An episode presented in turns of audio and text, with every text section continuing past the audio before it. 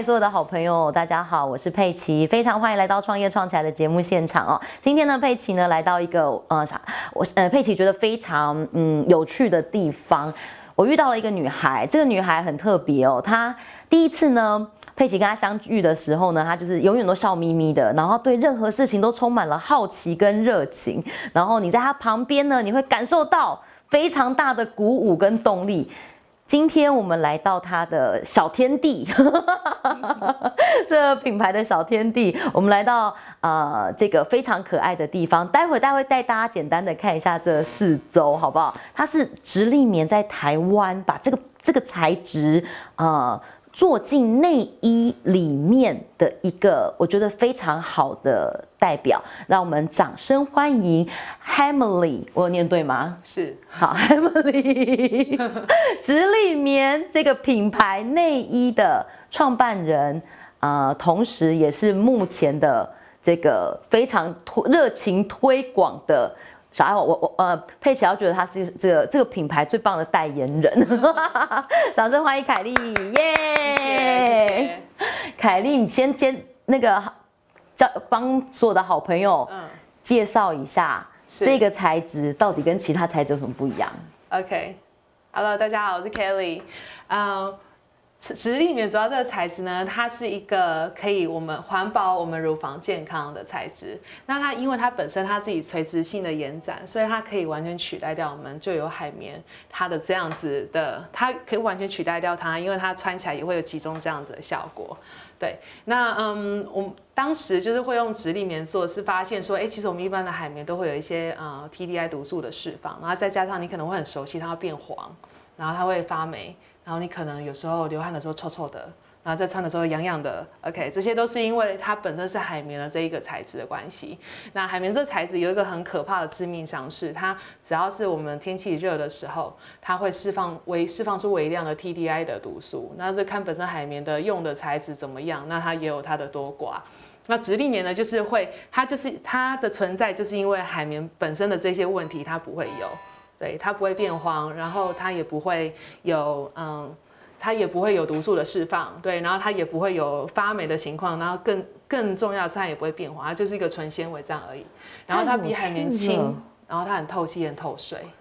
所以其实原则上这个材质直立棉，它除了被用在内衣上，它在国外有被运用在其他地方吗？有，所以像我们现在一些高级房车里面可能会说它是呃车子的内装材，这些也是用直立棉的材质，然后它也有被用在床垫，对，然后我们在建筑里面的建材也有被用到，所以其实它把嗯你们把直立棉这个材质放到内衣里面，算是一个非常新的尝试。哎，它不算新的尝试，应该是我们把这件事情放大，因为我们自己本身品牌里面就只有做直立棉的内衣，然后在过去也是有一些就是做直立棉的内衣，不过相对他们不会去特别强调说，哎，我今天的材质是比较对于健康环保的材质。是，对，凯莉，我觉得很有趣的事情是，你在当时决定要做这件事的时候，你那个时候已经认识这个材质了吗？还没。所以你是回来开始做了这个品牌，才爱上这个材质？也不是这么说，应该是说我本来就对环保、绿时尚，就是 sustainability 这个话题，循环经济，我非常的感兴趣。是对，但是呃，佩奇觉得有一个很有趣的事情，就是像我们刚刚提到的绿色时尚、绿时尚这件事情，其实台湾跟国际的呃，我觉得有有一些想法跟定义，你觉得有不一样吗？有。就是我们现在目前接触到大部分消费者会认为环保只是回收，对。可事实上就是环保，嗯，有反环保它的这个 R 就是它的条啊卡，我们说条卡其实就有三个主要的大 R，它就是 reduce、reuse 跟 recycle。可是回收来说，它是环保的最低层的这一块，因为大家其实都会希望说，你先减少你的购买欲，你先减少垃圾量，增加它的重复使用性，然后你真的是用完真的是必须要丢掉的时候，OK，你就回来，那我们可以再帮你回收。这回收。其实都是环保的最低层的这一块，是其实说要从源头开始做，减少你的使用，对，然后增加你的使用方式，对，然后跟这个回收这三个，对，导演可以帮我们 P 个这样三角形在这吗？对，其实我觉得这件事情其实很常被，呃，我觉得大家都对于环保这件事情，就像刚刚 Kelly 讲的，就是只有在回收这件事。对对，所以你当时在创立这个品牌的时候，这三件事情在你心中不同的分量跟定位，你大概把它放成什么样的感觉？呃，当时其实我们每一个环节都有去把它囊括在里面。对，第一个就是我们本身，我们主要都是做无痕内衣比较多。对，那我们无痕就会在它胶条的寿命嘛。那其实有很多品牌的，OK，不很多，不要说品牌，很多商品它只要是无痕的话，它本身你可能水洗的几擦就容易就开口笑了。嗯，所以它品质方面是比较低的，所以因此你就必须要。丢掉再买一件，这样是不是它的重复使用性低？然后你又必须要重复购买，所以这样子又增加垃圾量。所以我们在我们的材质上面的选用，它都是比较寿命比较长、比较 durable 的。对，因此你可以重复使用性高，然后因为它舒适，所以你就想要不停的穿它，然后不停的穿它，使重复使用性又高，是不是就可以降低它的垃圾量？因为你不需要去一直一直重复的买。这些商品，因为你可以用了很久。那当你真的穿了很久之后，想要哦，OK，我觉得是该时候换一件了。你可以拿回来给我们，我们可以帮你做部分的回收。但是当然是有一些地方的回，呃，有一些地方因为它纺织品已经混在一起了，它是没有办法回收。那这些东西它我们没没有办法保证百分之百回收，所以它还是必须要被丢掉。但是我们我们在当时在做的时候，其实这三个 R 有有已经好好的想好它的配套该怎么做了。这件事情。佩奇觉得非常的不容易，因为其实，嗯，在台湾，就像刚刚 Kelly 提到的，有很多人他就是觉得说，OK，我就是用了，买了这个东西，我用了，那觉得哎有坏掉了，我就直接丢掉。对。但是这个品牌的创立，当时就是希望让大家可以重复的，呃，重复的使用它，然后也可以好好的回收它。我觉得这件事情其实蛮挑战台湾市场的。是，我可以请 Kelly 跟大家分享一下，就是一般大家对于环保内衣这件事情的概念吗？OK，对，其实，在刚开始讲到环保内衣的时候，大家想说，哎，这这来上去浅浅有点 bulky 啊，因为它是环保，因为大家对 环保材的概念还是说，哎，我今天穿一下子。可能就坏掉，寿命不是很长。但我们家的环保材不是这个，我们家不是用环保回收材做的。我们家的环保是它对你健康的环保，因为它不会有这些毒素的释放，所以它对你健康是有保障的。对，所以我们知道环保是这一个概念，然后再加上它的其他附带价值，就是它是重复使用性高，所以你不需要去重复购买。对，然后在你真的用完，你可以拿回来给我们回收。我觉得这其实完全就是一个循环经济里面，它每一个元素我们都有囊括在里面，所以之后还最后就把它叫它是环保内衣。是，今天呢在节目现场呢邀我们邀请到 Kelly 哦来跟我们所有的好朋友分享哦。当然，在他创立这个品牌的时候呢，其实是在两年前的。呃呃，一个机缘之下，然后回来做了这件事情。当时你要回来开始开创这个品牌的时候，你的第一个想法是，你是决定说哦我要做了，还是说你其实犹豫了非常的久？那在心境上的转变，因为 Kelly 是从国外回来，我觉得在国外那个时候还没遇到疫情，所以其实国外的日子跟生活也是蛮习惯的，也蛮喜欢的。对，回回到台湾，你觉得要创立一个品牌，对你来讲的挑战大吗？呃，刚开始会觉得他就创立品牌其实还蛮好玩的，对想说，哎，那我们我们现在共同开发这一些东西，然后重点是因为我想我很喜欢我们这个材质放在这个商品里面，然后可以受惠于基本上全台湾甚至全世界的女性，我对于这个价值我非常非常喜欢，也很认同，因为我自己也是受众之一，所以就带着这样子。这样子天真纯真的信念，然后就开始了，想说 OK，我就应该是可以做的。然后没想到啊，台湾的市场跟国外市场，当然是呃相差的还蛮远的。就是大家对于呃大家对环保的概念的认知，还有大家对于内衣裤这个商品，还有大家对于在于有就是有健康、安全、环保这议题附着的商品，愿意支付的价值还有价格，其实都不一样。是对，所以后来发现，其实，在台湾现在做品牌很累，它没有那么的容易，因为我们。我们刚开始定位就是先从品牌定位，那事实上应该先占有一定的市场量的时候，再来让品牌放大才对。是，对。目前在哪些地方可以买到你的产品？呃，目前在东森、某某、还有某某摩天，还有我们的官网都可以买到我们商品，还有这个直营的门市，台南咖喱这边。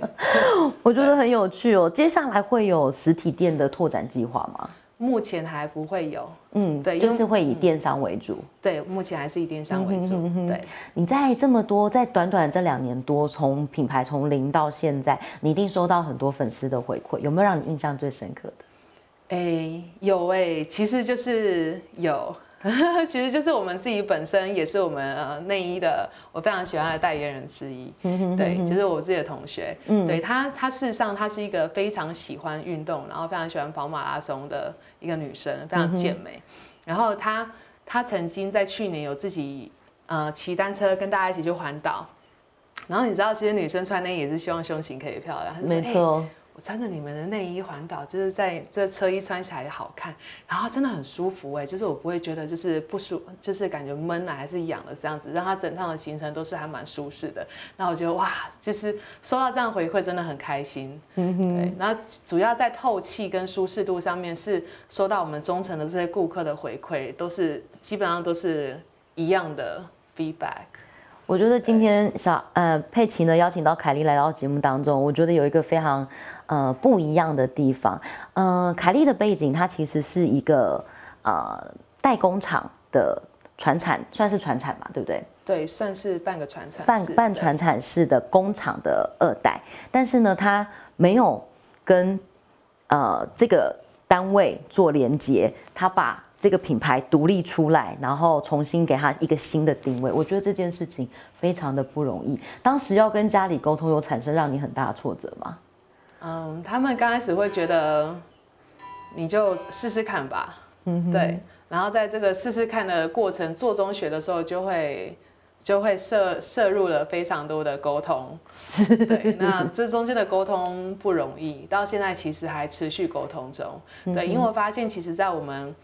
我会说，其实我们算我们是传产啦，对啊，因为其实毕竟这样子的经营模式，还有我们现在的客群比较属于传产，那在传产的。呃，习惯式的接单，我们今天出货就会有进账这样的方式，跟我们现在做的新的行销，是我们等于是用品牌的方式来做。那我们要先把钱花在前面，可是你还不知道说它在未来会不会有一样同等的回收效应。光在行销这一块，我们的沟通就相当的密集跟激烈。对，所以这也是你创业当时已经先预想到的，没有，对，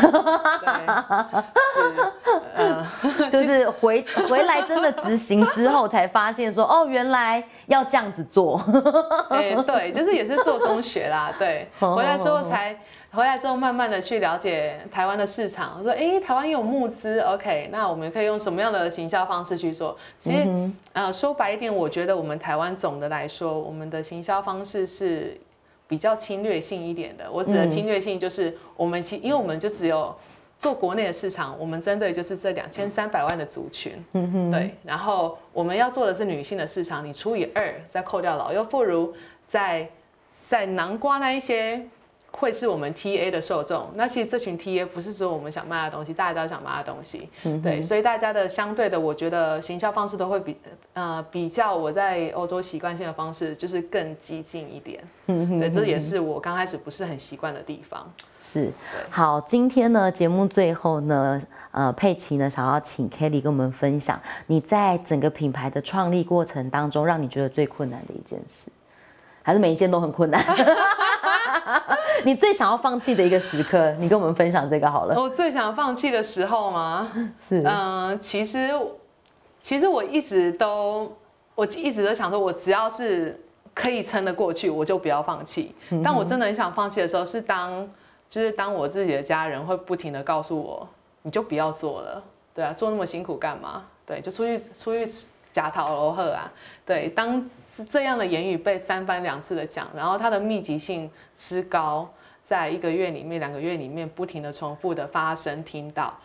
我就会觉得我是不是就真的不要做了？因为就是没有被得到对对等的支持。嗯哼，对。但在这件事情的中间，你觉得是谁救了你，让你真的撑到现在？谁救了我吗？这其实。好像也没有？好像没有谁救我？应该是当我自己想到说，其实自己在做的事情，并不是我也不是只为了卖商品的卖商品，等于说可以很多很多人更受惠、更了解乳房健康这一块的重要性。嗯，对。还有就是，我觉得让让创业这件事情让它赋赋予一个价值，然后可以帮助到很多人，这我觉得非常值得。对，所以只要是我现在还在我有限的精力里面，然后给自己设个停损走单，呃，时间走单也会停损点。对，在这个时间里面，我会最大化我的时间跟时间跟精力来让它做得更好。那我还是会继续冲刺。好的，太棒了！我觉得得到这个答案非常的满意。OK，呃，非常开心哦。今天呢，邀请到 Kelly 哦来到节目当中，跟所有的好朋友分享。我们的节目呢，同时会在 Podcast 上线哦，所以呢，也欢迎如果所有的好朋友你现在看到这影片，那你想要呃再重复听，或者是你想要在开车的时候再听一下的话，你也可以直接上我们的 Podcast，然后也可以分享给更多的好朋友。今天非常谢谢 Kelly 来到节目当中，跟我们分享他。短短两年的创业时间，但是我觉得他的累积跟别人很不一样，所以我们特别邀请他来。那当然了，也非常欢迎所有的好朋友可以来尝试他们家的产品，因为呃，就像。Kelly 他提到的他们家的产品，他的他的，我觉得 Kelly 他在推荐的不是一个商品而已，他推荐的是一件，就像他说的，是一个对这个地球、对这个世界有很有帮助的事。是对。好，今天非常谢谢 Kelly 来到节目当中，希望佩奇下次还有机会可以邀请你。谢谢。